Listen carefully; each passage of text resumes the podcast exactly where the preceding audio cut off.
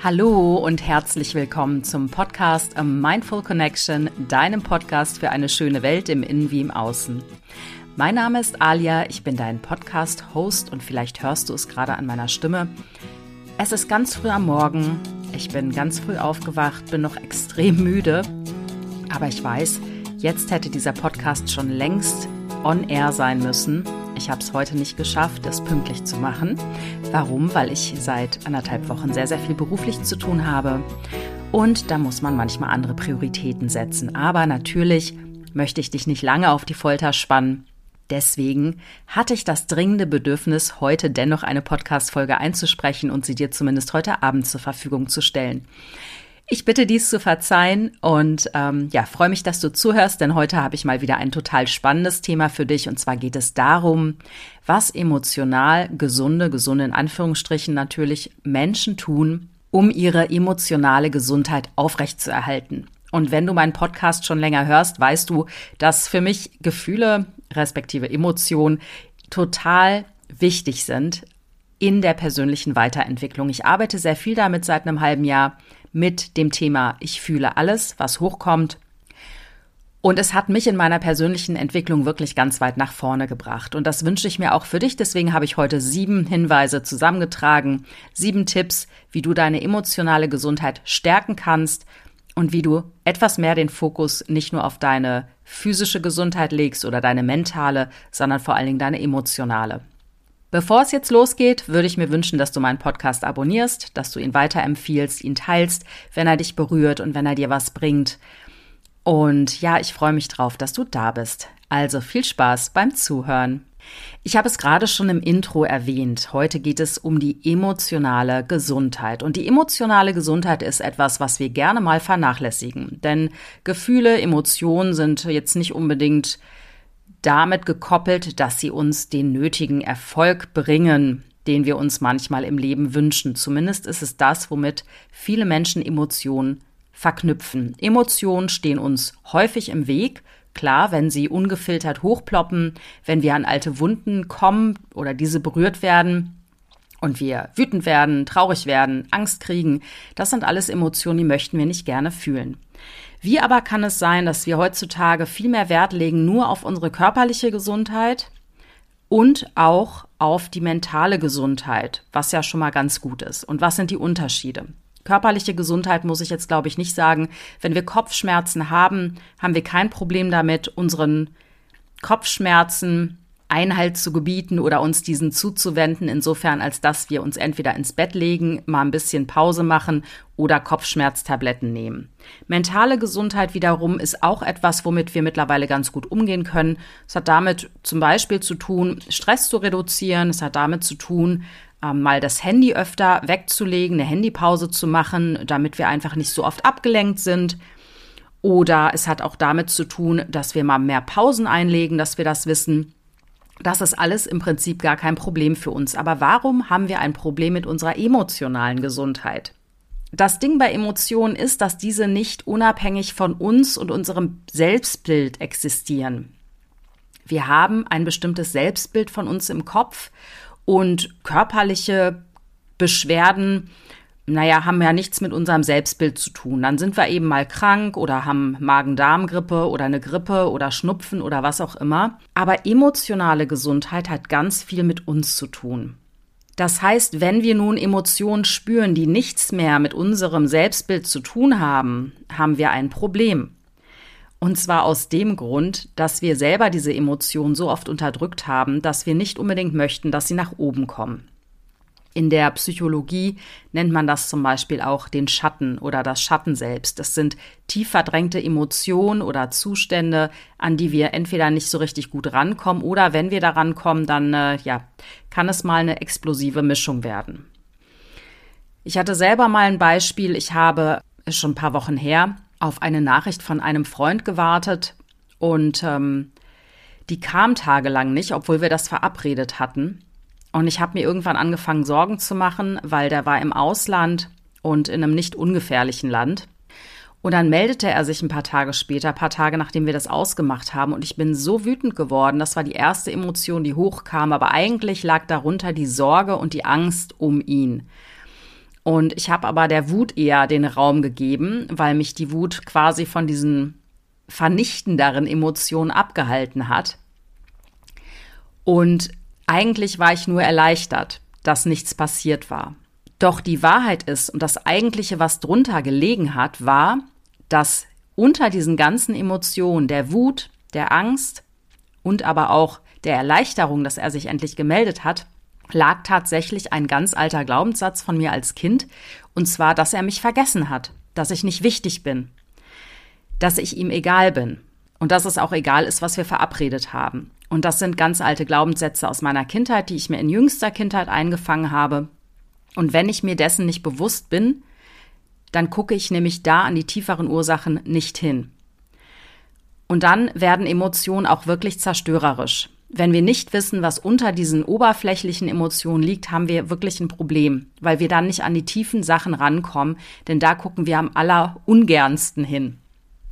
Ich hoffe, dass das Beispiel relativ eindrücklich geschildert hat, gezeigt hat, warum wir uns mit emotionaler Gesundheit so ungerne beschäftigen.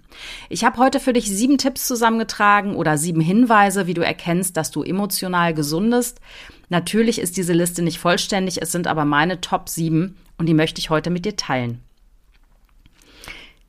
Der erste Punkt ist, dass emotional gesunde Menschen meiner Ansicht nach genau hinhören, wo sie der Schmerz ruft. Das war im Prinzip das Beispiel, was ich dir genannt habe. Denn unter der Schicht an Emotionen, die schnell da sind, die du schnell kennst, vielleicht wirst du schnell traurig, du kriegst schnell Angst ähm, oder Stress, hinter Stress verbirgt sich auch oft die Emotion der Angst oder du wirst schnell wütend. Wenn du da hinschaust und siehst, was unter dieser Emotion eigentlich liegt für einen Schmerz, denn es ist fast immer ein Schmerz, ein Schmerz, der sehr alt ist, den du dir in deiner Kindheit eingefangen hast, dann bist du viele Schritte weiter, was deine emotionale Gesundheit angeht. Wenn du also merkst, dass du emotional gestresst bist, dass du angespannt bist, ich habe immer den Ratschlag für dich, auch wenn ich Ratschläge meistens irgendwie ein bisschen doof finde, aber ich kann dir wirklich empfehlen und ähm, dich dazu einladen, wenn du merkst, dass du so eine Anspannung hast, dir wirklich den Raum zu gönnen, dich hinzulegen, fünf Minuten nichts anderes zu tun, als zu atmen und in deinen Körper zu spüren. Denn Emotionen, das habe ich schon ganz oft gesagt, sind sehr stark mit unserem Körper ähm, verbunden. Und es klingt jetzt so leicht, fühle alles. Man kann nicht sofort alles fühlen, denn manchmal sind die Emotionen nicht bereit, an die Oberfläche zu kommen oder du bist es an der Stelle nicht. Aber versuch zumindest jeden Tag mal fünf Minuten wahrzunehmen, wie geht's mir gerade? Wo fühle ich bestimmte Anspannungen im, im Körper? Und meistens spricht diese Körperstelle irgendwann dann auch in dieser Ruhe zu dir. Und das heißt, du wirst dann wissen, warum bestimmte Verhärtungen in deinem Körper sind und was das eigentlich für eine Emotion ist, die dahinter steckt. Hinweis Nummer zwei für emotionale Gesundheit. Ganz wichtig, Gedanken und Gefühle gehen wirklich Hand in Hand. Wenn ich anfange, negative Gedanken zu denken und wir denken 60 bis 80.000 Gedanken am Tag, die meistens ungefiltert und unbewusst ablaufen und wir denken meistens unfreundliche Gedanken über die Welt oder über uns, da musst du mal drauf achten. Wichtig ist, ähm, du bist nicht deine Gedanken und du bist nicht deine Gefühle. Du kannst diese Gedanken beobachten, das heißt, so, dass sie dich nicht mehr kontrollieren. Wenn dir Situationen im Leben begegnen, wie zum Beispiel, du hast auf eine Bewerbung eine Ablehnung erlebt. Jetzt gibt es zwei Möglichkeiten, darauf zu reagieren. Entweder sagst du dir, ja, Mist, habe ich doch gesagt, ich kann das nicht, ich bin dafür nicht geeignet, ich bin ein Loser. Das läuft sehr unbewusst ab. Was wirst du dann tun? Du wirst dich nie wieder auf irgendeine Stelle bewerben und denkst dir, du kriegst es eh nicht hin. Das ist so ein fixes Mindset, heißt das. Aber wenn du so ein Wachstumsmindset hast, guckst du eher in die Richtung, okay, was kann ich hieraus lernen? Wie kann ich es besser machen? Und ich bin jetzt noch nicht genommen worden. Ganz wichtig, das Wörtchen noch. Du bist noch nicht genommen worden. Das heißt, du öffnest deinen Geist dafür, dass du genommen werden kannst.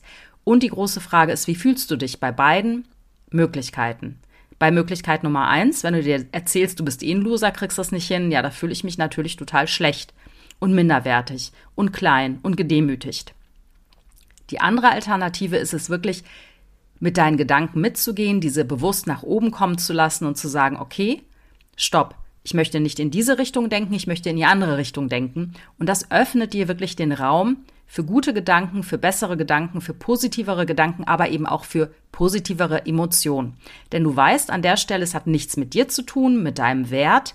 Es hat etwas damit zu tun, dass es vielleicht jetzt nicht gepasst hat zwischen deinem Auftraggeber, dem, bei dem du arbeiten wolltest, und dir. Tipp Nummer drei. Wenn du jemanden nicht magst, dann ist es meistens so, dass du Dinge, die du an dir nicht magst, auf andere Menschen projizierst. Das heißt, du entdeckst Dinge in anderen, die eigentlich mit dir selber zu tun haben. Du bezichtigst den anderen als faul oder unzuverlässig und auch du hast diese Seiten an dir. Und emotional, sag ich mal, reflektiertere Menschen, die wissen das, dass es nicht oder selten um den anderen geht, sondern es geht in erster Linie darum, was löst der in mir aus und warum löst diese Person das in mir aus. Wenn ich abgelehnt werde, ich habe letzte Woche über Zurückweisung gesprochen, wenn ich abgelehnt werde, ist es ganz leicht zu sagen, der andere ist doof. Der ist ein Idiot, der macht dies nicht, ach, war ja eh klar. Aber die Wahrheit ist, die drunter liegt, ist, okay, warum fühle ich mich von der Person abgelehnt? Warum ist es so wichtig, dass mich diese Person mag? Und was hat das mit mir zu tun? Habe ich vielleicht selber ein schlechtes Selbstwertgefühl? Baue ich meine Anerkennung oder meine Stabilität auf die Anerkennung von anderen? Oder fühle ich mich in mir selbst gefestigt? Das sind ganz wichtige Fragen, die man sich wirklich als emotional heiler Mensch stellt oder stellen sollte in dem Fall. Meine Lieblingsfrage dazu ist immer, was hat das mit mir zu tun? Wenn mir Situationen im Außen begegnen, die ich nicht so geil finde, dann frage ich mich immer, was hat das eigentlich mit mir zu tun? Und meistens komme ich dann dahin, dass das alles sehr wohl sehr viel mit mir zu tun hat, auch wenn es manchmal nicht schön ist, das zu erfahren. Punkt Nummer vier. Emotional gesunde Menschen können gut alleine sein. Ich habe das gemerkt, Alleine sein ist so eine Kraftquelle. Sich alleine mit seinen Gedanken zu beschäftigen und damit meine ich nicht die nächste Netflix-Serie zu gucken oder am Handy rumzudaddeln, was man ja gerne mal macht, um sich abzulenken, um nicht ins Fühlen zu kommen. Ich kenne das selber sehr gut, deswegen ich verstehe das total, wenn das bei dir genauso ist. Aber wirklich mal rauszugehen in die Natur, das Handy zu Hause sein zu lassen. Manchmal schmeiße ich das Handy quasi zu Hause ab und gehe einfach raus oder fahre zu meinem Pferd und bin dann vier Stunden Handy los und das ist das Entspannteste, was ich machen kann. Wir sind leider mittlerweile durch diese Dopaminstürme in unserem Gehirn krass abhängig von diesem Gerät geworden, weil wir es ständig und immer nutzen. Aber wirklich ganz bewusst mal ein paar Stunden zur Seite zu legen, ist eine Labsal für dein Gehirn. Das machen emotional gesunde Menschen. Die legen das Ding auch mal weg oder die sind auch mal mit sich alleine ohne Ablenkung und kommen dadurch ins Fühlen. Tipp Nummer 5 oder Gedanke Nummer 5 dazu, Natürlich geht es darum, das auch alles zu fühlen. Alles, was hochkommt, darf sein. Alle deine Gefühle haben eine Berechtigung, auch wenn es nicht Gefühle sind, die du unbedingt gerne fühlen möchtest. Du darfst dich verlassen fühlen, du darfst dich einsam fühlen, du darfst Schmerz fühlen, du darfst dich abgelehnt fühlen, du darfst wütend werden, du darfst traurig sein, du darfst Angst haben. All das ist in Ordnung. All das macht dich menschlich. Das Problem ist nur an diesen Gefühlen, wenn wir sie unterdrücken, ploppen sie in einer Massivität hoch und dann ist es nicht mehr witzig. Gefühle an sich sind gar nicht schlimm. Also lerne zu fühlen und lerne es zu akzeptieren, dass alles da sein darf. Akzeptanz ist für mich an der Stelle das Allerwichtigste. Alles ist möglich, alles ist erlaubt. Die Frage ist nur, wie leben wir diese Gefühle aus? Aber sie sind einfach da und je öfter, je länger wir sie unterdrücken, desto unangenehmer können sie werden und sich anfühlen in deinem System. Also meine Einladung an dich, fühle alles und fang heute damit an. Tipp Nummer 6, etwas, was ich mir selber sehr gerne und sehr oft erzähle, auch wenn ich es manchmal wirklich nicht gut umsetzen kann. Nein, ich kann es manchmal noch nicht gut umsetzen, aber ich bin dran. Habe ich ja auch gerade gesagt, das Wörtchen noch ist ganz relevant. Insofern habe ich mich gerade selber dabei ertappt. Ich kann es noch nicht gut umsetzen. Wenn wir verhaftet sind mit dem Ergebnis von einer Sache, mit dem Ziel, dann fühlen wir uns irgendwann nicht mehr wirklich wohl. Das heißt, wir fühlen uns emotional angespannt.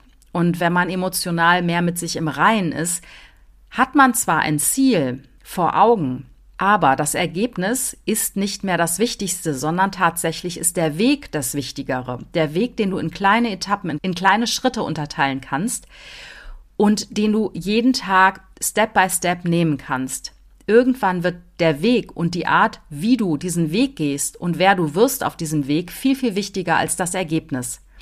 Wenn man jetzt zum Beispiel einen Berufswunsch vor Augen hat und man möchte da unbedingt hin und man sieht nur die Bergspitze, nur das Ergebnis, dann haftet man sich so an dieses Ergebnis an, dass man alles andere auf dem Weg vergisst und verliert. Und das ist ungesund. Das stresst dich. Es macht dich unglücklich, weil du immer nur siehst, wie weit das Ziel noch entfernt ist. Nimm einen Schritt nach dem anderen. Überlege dir, wer willst du sein auf diesem Weg? Wie willst du werden auf diesem Weg? Was für ein Mensch möchtest du am Ende sein? Und dann wird das Endergebnis gar nicht mehr so wichtig. Kleine Anekdote von mir. Ich habe vor vier Jahren ja meine Coaching-Ausbildung gemacht und ich wollte damals gar nicht zwingend Coach werden. Im Laufe der Ausbildung habe ich gemerkt, wow, das ist voll mein Ding. Ich liebe das und ich möchte das unbedingt sein. Ich habe damals 20 Jahre in einer anderen Branche gearbeitet. Und ich hatte natürlich das Bild von mir als Coach im Kopf, aber ich bin da reingewachsen. Und ich habe mich gestresst mit diesem Bild, so und so will ich sein, das und das will ich machen. Ich bin jetzt Coach. Ich habe jetzt ähm, sogar eine Teilzeitfestanstellung als Karrierecoach. Ich arbeite frei als Coach. Ich mache das, was ich total liebe. Ich hatte dieses Bild damals aber gar nicht im Kopf.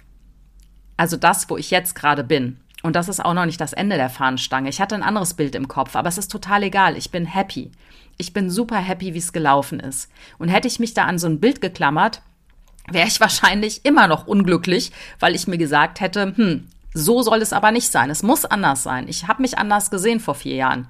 Also das meine ich damit. Klammer dich nicht ans Endergebnis. Werde die Person, die du auf dem Weg sein willst oder werden möchtest. Das ist das Wichtigste. Und dann ist das Ergebnis am Ende nicht mehr so relevant oder steht nicht so im Zentrum. Der siebte Tipp, ganz, ganz wichtig. Emotional gesunde Menschen sehen den Wert in jeder Erfahrung. Auch wenn dich eine Krise durchschüttelt. Wenn du auf dein Leben zurückblickst, hat dich diese Krise immer weiter nach vorne gebracht. Und das ist etwas, was total sinnvoll ist, in jeder Krise auch so blöd und abgedroschen es klingt, eine Chance zu sehen. Dinge passieren nicht ohne Grund, das ist meine feste Überzeugung. Sie passieren, auch Krisen passieren, wenn sich Menschen abwenden oder sich berufliche Türen verschließen, passieren diese Dinge, damit du dich neu ausrichtest und neu justierst, damit du noch Dinge lernen kannst. Auch wenn es schmerzhaft ist. Aber wenn du dieses Mindset hast, diese Einstellung, kann dir eigentlich nichts mehr wirklich passieren. Dann nimmst du alles an auf dem Weg, der dein Leben ist. Und das ist eine total heilsame ja, emotional gesunde Einstellung, wie ich finde. Und die gebe ich dir super gerne am Ende mit, weil ich finde, das ist mit das Wichtigste, dass man wirklich guckt, dass in jeder Krise eine Wachstumschance für dich steckt. Und wenn du, wie gesagt, zurückblickst auf dein Leben, bin ich mir sicher, dass du aus Krisen immer wieder gestärkt hervorgegangen bist. In diesem Sinne, ich hoffe, dir hat der Podcast Freude gemacht. Hinterlass mir ein Like, abonniere meinen Podcast bei Spotify, iTunes oder auch bei YouTube. Da läuft er nämlich auch. Ich freue mich, wenn du nächste Woche wieder dabei bist. In diesem Sinne, mach's gut und alles Liebe, deine Alia.